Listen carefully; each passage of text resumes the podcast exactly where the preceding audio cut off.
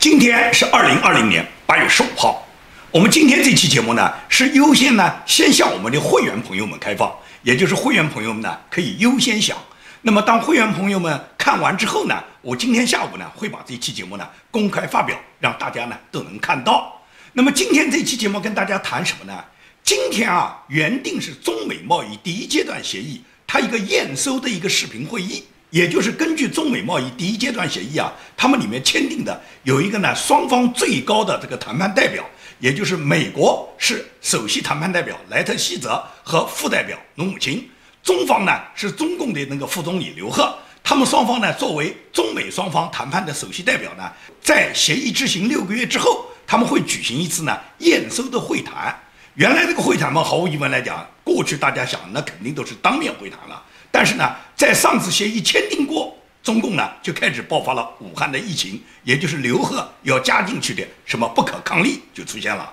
那么不可抗力出现到现在已经半年了，现在呢因为有疫情的影响，所以呢本次验收呢是商定由视频会谈来进行的。而视频会谈到了马上就要谈判的地步呢，就是在要谈判的前一天，也就是昨天，那么突然这个谈判被叫停了。这个谈判为什么会叫停呢？根据美国华盛顿的官员披露呢，谈判具体叫停的原因呢，是中方谈判的这个贸易会谈里面的代表呢，他们提出，不光是要谈判我们验收我们第一阶段第一阶段贸易协议执行的怎么样，谈判这些内容，最重要呢是中方希望要加入什么，要加入很多跟贸易协议无关的内容，包括呢关于抖音、包括微信等其他议题，主要想呢借着这次谈判呢，能够呢缓和呢中美的紧张局势。这个呢被美方呢就一口拒绝了。那么中方为什么要在本来是一个很简单的贸易谈判验收的这么一个会议上，要提出其他议题呢？这主要呢就是中共呢现在最高层呢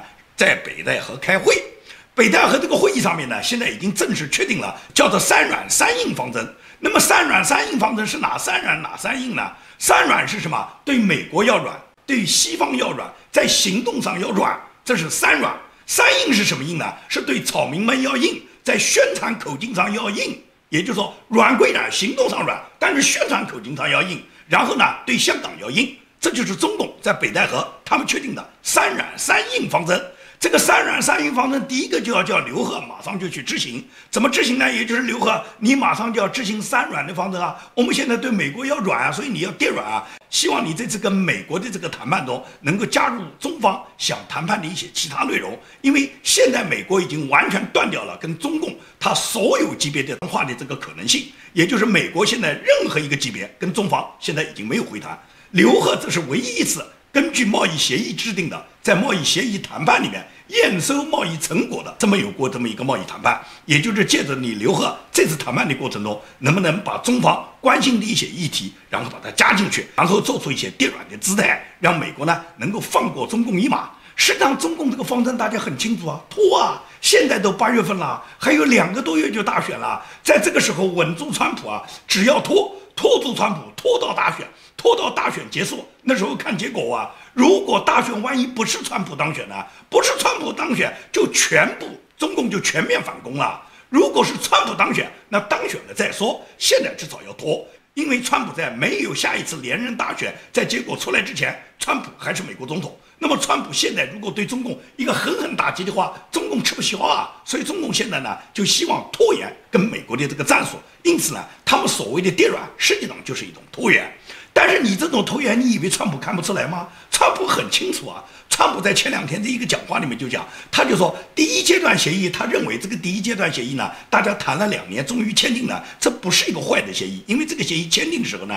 川普还是信心满满的。大家都还能回忆出吧？当时川普在一月十五号签订这个协议之后，川普是搞了二百多人一个盛大的签约仪式的。把美国几个农业州里面的州长啊、议员啊、一些重要的国会里面的议员全部请来参加的。川普当时认为这个第一阶段协议签订了以后，对今年整个大选是非常有利的。哪知道中共跟他加上一个不可抗力，也就是这边协议墨迹还未干呢。那边武汉就已经疫情开始了，瘟疫就爆发了，然后这个瘟疫就传到欧洲，欧洲就传到美国来了。最终，美国是感染人数全球第一，死亡人数全球第一，一下子美国损失了十几万亿美元的这个经济损失。美国三千多万人口下岗，这么多的失业，这么多的下岗，你让美国政府背负了这么巨大的一个经济负担，到了这个时候，你问川普来执行第一贸易阶段协议，多买一点，多买少买已经不重要了。现在川普虽然他有过一个夸奖，认为中共现在买的蛮好的，现在拼命在买，无论是他们的石油产品，还是大豆产品、农产品都在买。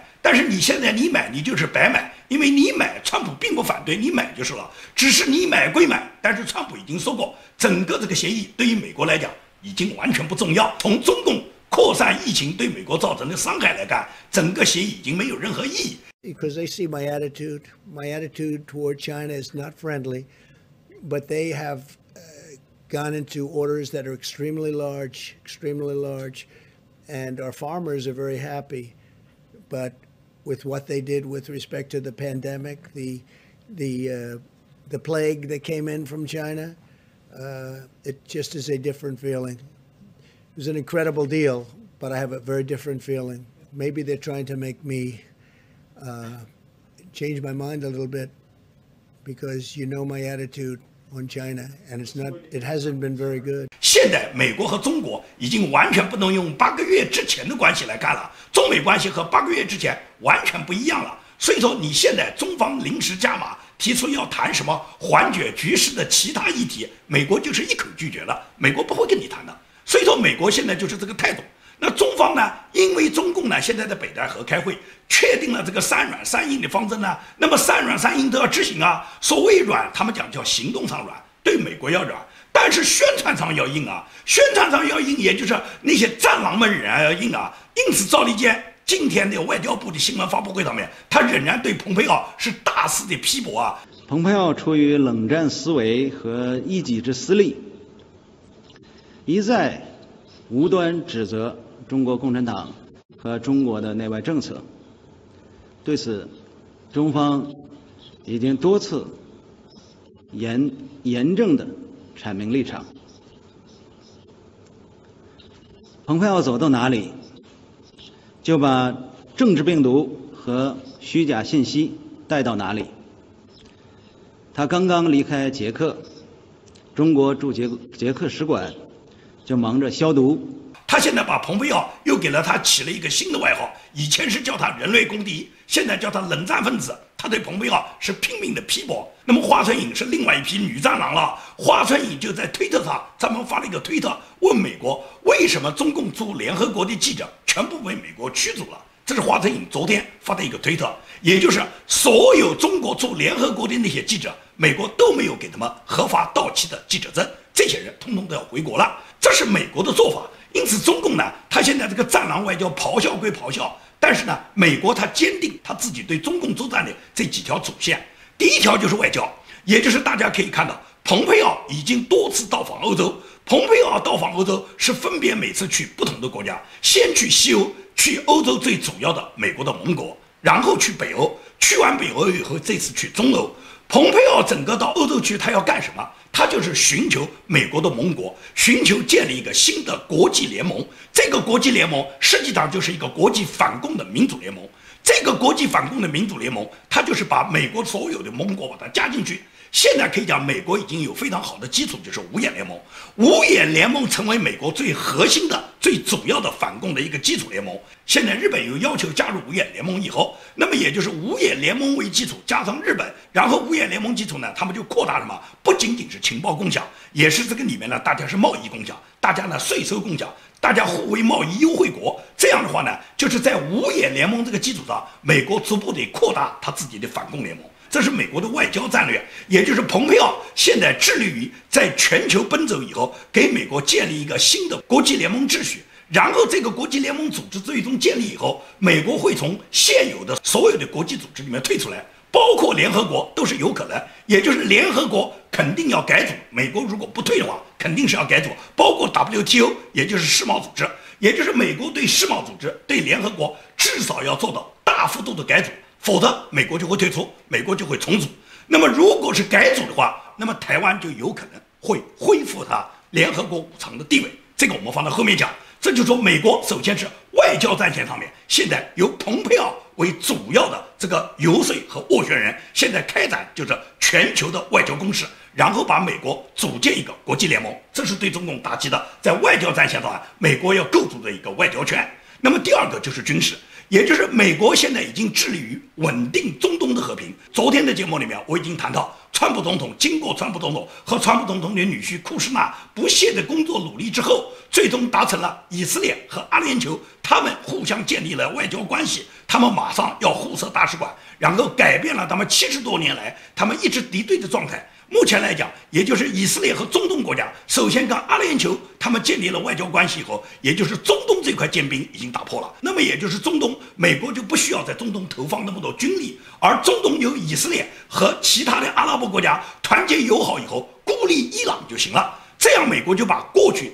一直布置在中东的这些军队，把它撤到印太地区。撤到印太地区，美国最主要在亚洲选择它最核心的两个盟国，一个是印度，第二个就是日本。日本和印度现在都能够成为跟美国非常友好的这么一个国家，同时呢，在对付中共上面，印度和日本都有他们自己国家的利益。毫无疑问来讲，他们和美国一起会维护整个印太战略，维护美国这个印太军事同盟的整个亚太的安全战略。所以说，美国呢从中东撤兵，然后增加印太的军事部署，而这些军事部署毫无疑问来讲，下面就准备要修理中共，因为中共在南海建了很多无人岛，这些岛当初。中共在建的时候，美国就警告中共，绝对不能把南海军事化。习近平是亲口答应奥巴马，他在二零一五年到美国访问的时候，就跟奥巴马讲，绝对不会把南海的岛屿军事化。这边他嘴巴上讲的，回头他就把那些岛屿全部把它造成了人工岛，然后在这些人工岛上面布防了各种军事装备。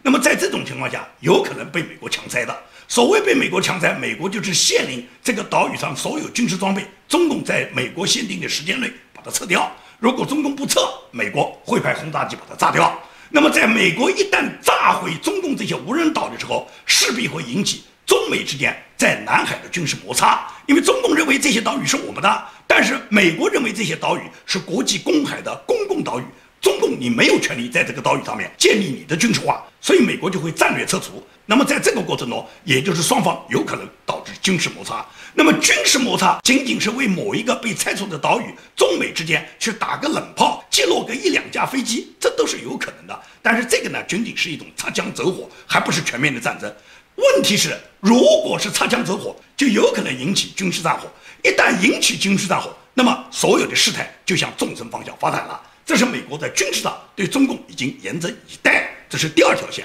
第三条线就是美国国家安全的问题。美国现在已经很清楚，经过改革开放四十年，中共已经对美国大规模的渗透，这种渗透已经导致了美国从政治、外交、军事、经济、科研、教育、文化各个方面都被中共已经大规模的侵入。美国的政界的领袖、美国知名的科学家、美国知名的教授、美国一流的顶尖的大学，到处都是中共的代言人，这都是白人啊，这都是美国人，这都是在美国有名望的人。这些人就是公开站出来为中共洗地的，这已经是被中共用金钱和用利益已经俘虏的，这是一批。第二个就是中共，他在美国经过几十年的构建，除了他的间谍网密部。他以大使馆为主要基地嘛，然后呢，以华人协会、学生会、以侨商会、以华人这个各种组织，构建了他密密麻麻的像血管一样的，在美国深入到美国的民间。那么这几年又把中共的这些软件，把中共的这些社交软件升到美国，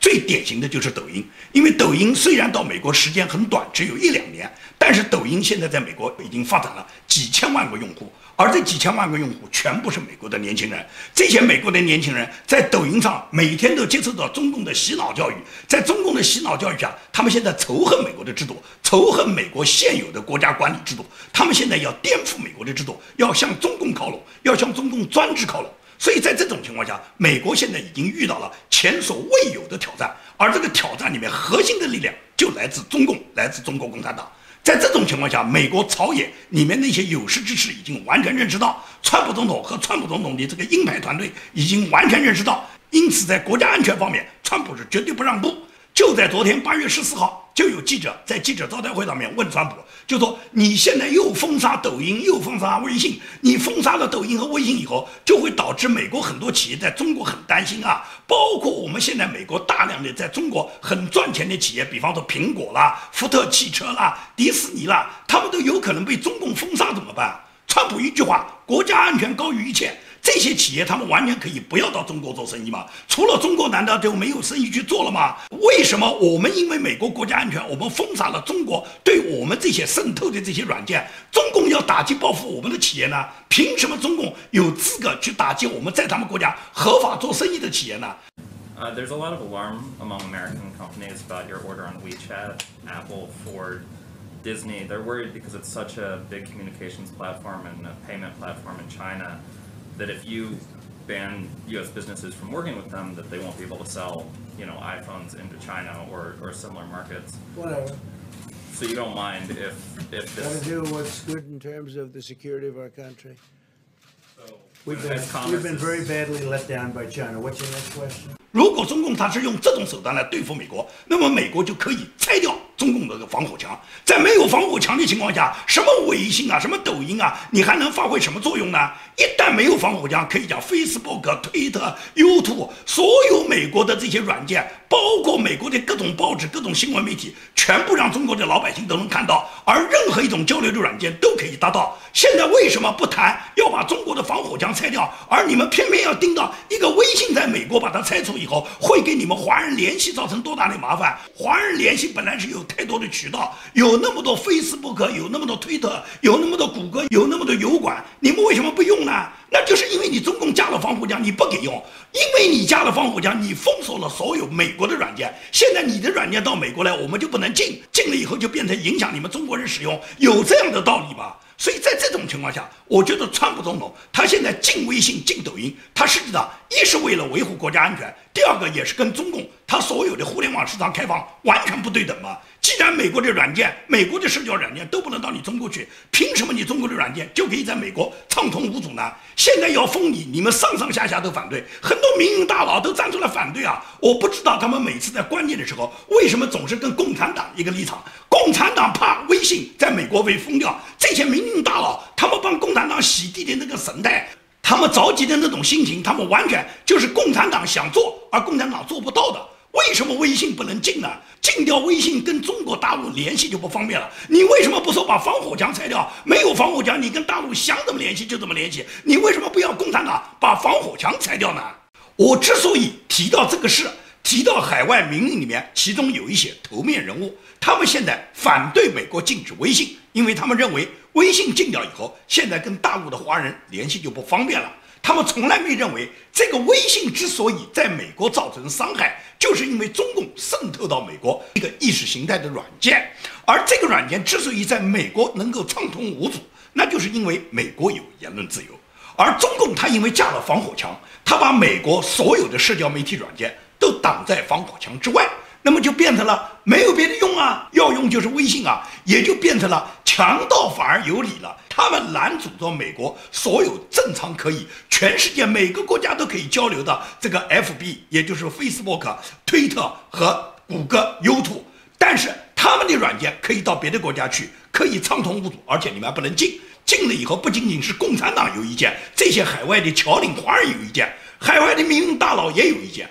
所以说呢，你们去调查一下海外的这些人员，很多人在关键的时候就露出了他的狐狸尾巴。可以讲，海外这么三十多年来，自从六四以后，三十多年来，请大家去认真看一下海外这些知名的这些名人人物，他们在几个关键点他们是怎么表态的。第一个就是九十年代，克林顿他宣布中国最惠国贸易待遇和人权永久脱钩的时候。这时候你看看这个政治人物，他当时是赞成脱钩还是赞成要挂钩的，这就可以检验出他的态度。第二个就是美国要把中国加入 WTO 的时候，当时海外有很多民营人物是支持中国加入 WTO，还是反对中国加入 WTO？中国要加入 WTO 的前提必须是中国要改善他的人权。那么你看看这个海外这些民营人物，他有没有做到这一点？第三个就是奥运会，也就是支持北京在二零零八年办奥运会，还是反对北京在二零零八年办奥运会？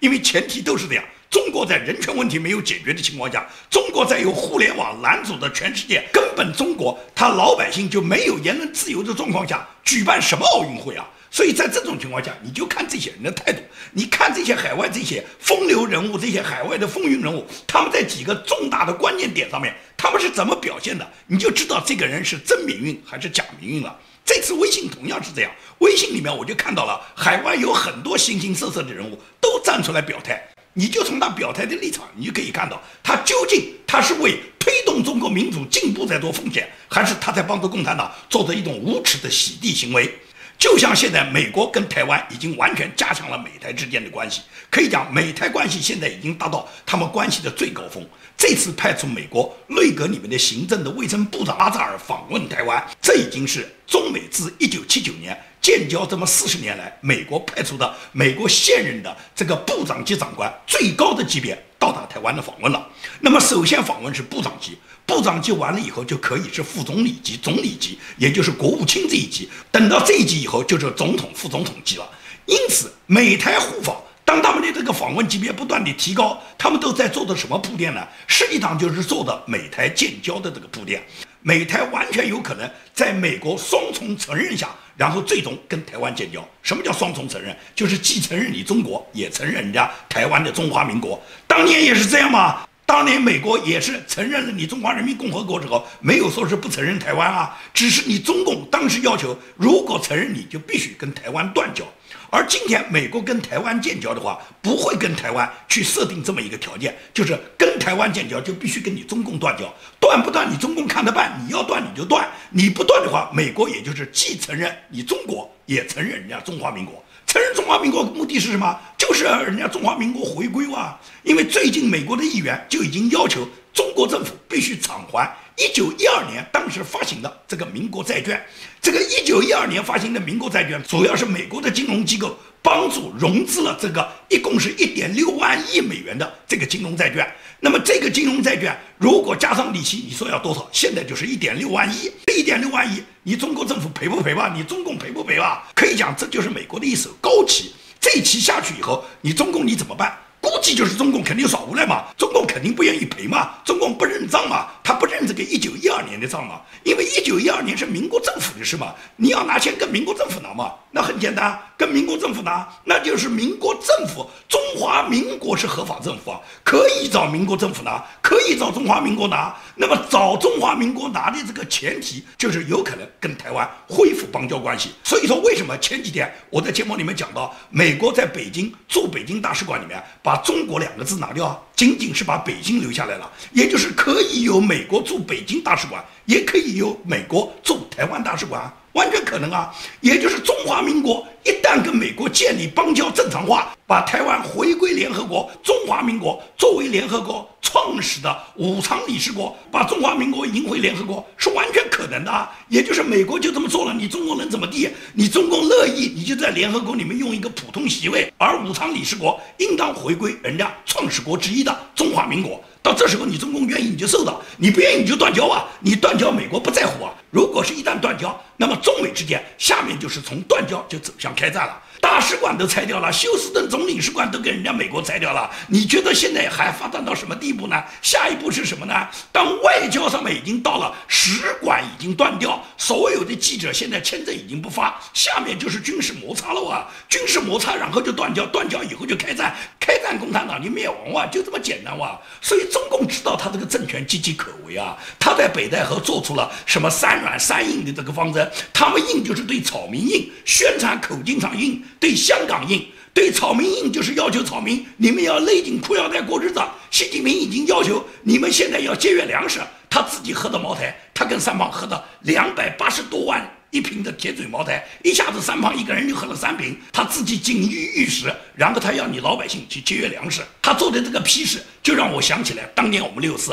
我们当年六四时候。当时整个社会上是流传的这么一个段子的，叫做一帮八十多岁的老人召集一帮七十多岁的老人研究六十岁的人要退休的问题。现在就变成了中共习近平他们这些喝着茅台的人召集那一批吃榨菜的人研究草民吃草草料够不够的问题。现在中国就是这样吗？所以让你们老百姓节约粮食吗？然后中共的大小官员、大小媒体，中共那些不要脸的帮他洗地的那些主持人都跳出来了哇！白岩松现在就跳出来了，白岩松的无耻，我真的是没有想到，白岩松现在已经公开发表他的言论，说是要找回一点饥饿感。每次白岩松上镜都像那种痛说革命家史一样，很多人都以为他是玩生存，他其实是在装。这次他是鼓吹老百姓要恢复一点饥饿感，我不知道是多么无耻的人才能想出这样的词。什么叫恢复饥饿感？他认为现在应当回到大饥荒的年代，只有当你们饿得肚时候，你们才会感到党的恩情。他白岩松当时怎么没被饿死的？他白岩松的家里人怎么没被饿死的？像白岩松这种人，他认为他在党国混得有地位，以后不管粮食怎么紧张，他可能也不会挨饿。像白岩松这种人就应该带头示范。他就应该送到朝鲜去，送到朝鲜去，给他完成他希望他能够有饥饿感的这种梦想，让他到朝鲜去体会一下三代人追求米饭和肉汤的这种感觉。白松这种人，只有当他快饿死的时候，到时候那时候才看他还装不装。所以中共就这样的社会嘛，就打造了像白岩松这种无耻的人，然后他让你老百姓，让你们勒紧裤腰带以后，让你们去找回饥饿感，你们在饥饿中才感觉到党的伟大，感觉到这个国家统治者的了不起。白岩松正是共产党刚刚喂饱了一条狗，这条狗有一天是会断了狗粮，然后被饿死的。今天的节目就给大家讲到这里，谢谢大家。